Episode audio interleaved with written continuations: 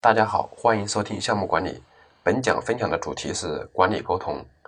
那么，如果说你是做一个项目组成员，可能对管理沟通这个过程，呃，体验不会太深刻。但是，如果你作为一个项目经理，或者说作为一个项目管理员，我想你对这个过程的话会有深刻的认识。因为当项目经理或者当项目管理员的话，你就会发现，很多时候项目之间的沟通并不到位。还有很多时候，这个项目沟通的信息太复杂了，太多了，就是大量的时间精力都在做沟通的工作。所以的话，你未来要成为一个项目经理，或者说成为一个优秀的项目经理，必须要懂得如何管理沟通。好，我们再次确认一下管理沟通的定义。那么，管理沟通的定义是确保项目信息及时且恰当的。收集、生成、发布、存储、检索、管理、监督以及最终处置，后面那些我不会关注。那么这里很重要一个词叫及时且恰当的，所以这个词很重要。那么及时大家好理解，什么叫恰当的呢？就是我们的项目信息不要过多的生成，也不要缺失，所以这个要求是很高的。那么管理沟通的话，实际上要执行这个沟通计划，并且监督这些沟通工作是否到位，信息需求是否及时发送。这个相关方是否得到了这些信息？所以管理沟通一个很基础的工作就是检查是否按照管理沟通计划来进行的。比如管理沟通计划，我们简单的来看有几种模式。那么第一种沟通计划的话，是以项目干系人或者说叫项目相关方为主线的沟通计划。什么叫以项目相关方为主线的计划呢？就是我们以项目相关方作为我们的出发点，比如说这个相关方。假如说是客户，或者说是项目管理委员会，他需要什么信息，他多长时间需要，通过什么形式给他发，谁来给他发送，那么是以这个为主导、为核心的设计点进行设计的这个沟通计划，那么这就叫项目干系人为主线，或者说叫项目相关方为主线的这个计划，我们检查这个是否按照计划来执行了。这就属于管理沟通的一个方法。那么第二个以项目信息为主线的沟通计划，我就不做过多的解释。第三个以时间为主线的沟通计划，这个有代表性的就是我们的会议日程表，比如说周一几点到几点，周二几点到几点开什么会，周三几点到几点开什么会，这个就是以时间为主线的沟通计划的设计。这个我相信大家会有。尤其是这个产品开发项目到生产启动阶段的话，这个会议是非常多的，它就会排出来每周固定的会议沟通计划表，这个就是以时间为主线的沟通计划。那么这种的话，信息可能是容易漏掉的，但是它的执行是非常清晰的，就是按照时间的维度来设计和执行。所以说，时间为主线的沟通计划的话，它特别好管理，但是它可能容易在信息方面的话容易落项。那么如何？高效的沟通，这个我想，不同的老师有不同的讲法，一百个老师有一百种讲法，所以的话，我也不想太多的去讲这个内容。但是我的讲法跟大家不太一样。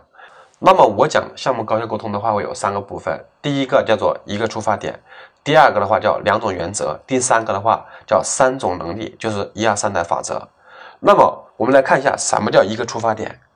我们沟通的时候应该有一个出发点，叫做结果导向思维。好，结果导向思维，我们来看一下，沟通的话会有六种结果。第一种的话叫利人利己。如果说那个从互惠的原则上来看的话，就是我有利，他有利。第二种的话叫损人利己，就是我获利，他受伤害。第三种的话叫舍己为人，表示我受伤害，他获利。第四种的话叫两败俱伤。就是我受伤害，对方也受伤害。第五种的话叫独善其身，就是表示我获利，对方不受伤害也不获利。第六种的话叫做好聚好散，就是我不获利，他也不获利。好，大家思考一下这六种结果的一个优越性的排序。关于刚才我讲这一点，我希望大家。自己思考一下，比如说把这个语音停下来，拿个笔把刚才讲的这六种情况写在纸上，自己做一个优先级的排序。你认为哪种最好，哪种最差？那么做一个优先级的排序。好，在这里讲解的时候，我会大家停几秒钟的时间，让大家停下来思考和写这个答案，最好是把它写下来啊！我希望大家有一个啊动手的一个过程。好，我来把这六种的优越性做一个排序。第一种是利人利己。这是最好的。第二种的话叫独善其身，排在第三的是好聚好散，第四的话是损人利己，第五的话是舍己为人，第六的话是两败俱伤。这是它的优越性的一个排序。好，以结果为导向的思维强调的这六种结果中，只能选择两种。大家思考一下，很重要啊。关于这个结果导向思维的，这只有两种选择。我在很多线下课讲的时候，大家对这个可能是有疑问、有异议的。比如说我在吉利中层干部集训营讲课的时候，大家也对这个是有疑问。那么这个知识点来源于史蒂芬·科维写的叫《高效能人士的七个习惯》啊，具体在哪个章节我没有记住啊，大家可以去查阅一下。他所倡导的这六种沟通结果中的两种可以选择的，那么其他的结果的话都不应该作为备选项。所以说我们在沟通的时候要奔着这两种结果去努力。那么我刚才讲过我的沟通课程的话分为一二三，二就是两个原则。第一个原则叫尊重，所以我希望大家记住一句话，大家把它记下来一句话，就是沟通者的誓言，就是无论我是否同意你的观点。我都将尊重你，给予你说出他的权利，并且以你的观点去理解他，同时将我的观点更有效的与你交换。好，不管你是要成为一个沟通的高手，还是一个职场的达人，也都应该记住这句话，就是沟通者的誓言，就是一个尊重的原则。我想大家都是从这个基层干起来的。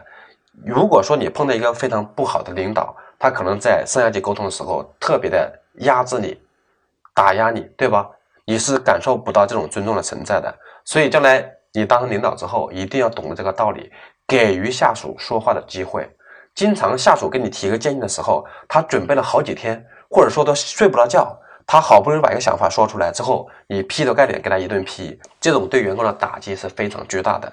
所以的话，我们不管是上下级还是这种水平沟通，都应该遵循这个原则，就是互相的尊重。那么沟通的第二个原则的话，就是叫理解。什么叫理解呢？就是理解他人的参照系统，就是我站在我的角度是这么认为的，那么你站在他的角度去看，他会怎么认为呢？就站在对方的角度去思考这个问题。如果说我们用站在对方的角度去思考这个问题的话，你会看到一个可以相容的世界。假如我是他，我会怎么看待这个问题？这是一个很重要的一个概念。我希望我们在职场中能够以这种心态去面对对方。第三个部分就是三种能力，就是会说、会听、会问，这个就太高难度了。这个我在这也讲不了，我也讲不好。比如说会说，像什么郭德纲、白岩松，还有这个崔永元，还有很多喜马拉雅上讲这个好好说话、讲你如何说话的课程。大家去学那些课程，那些课程讲的比我好多了。我讲这个肯定不擅长，但是我知道这三个能力是非常非常重要的。好，关于这三个能力的培养的话，我希望大家去学其他课程，并且持之以恒的去锻炼和学习和提升，这个对大家来说肯定是非常有益的。好，本讲就讲到这里，欢迎大家收听下一讲内容。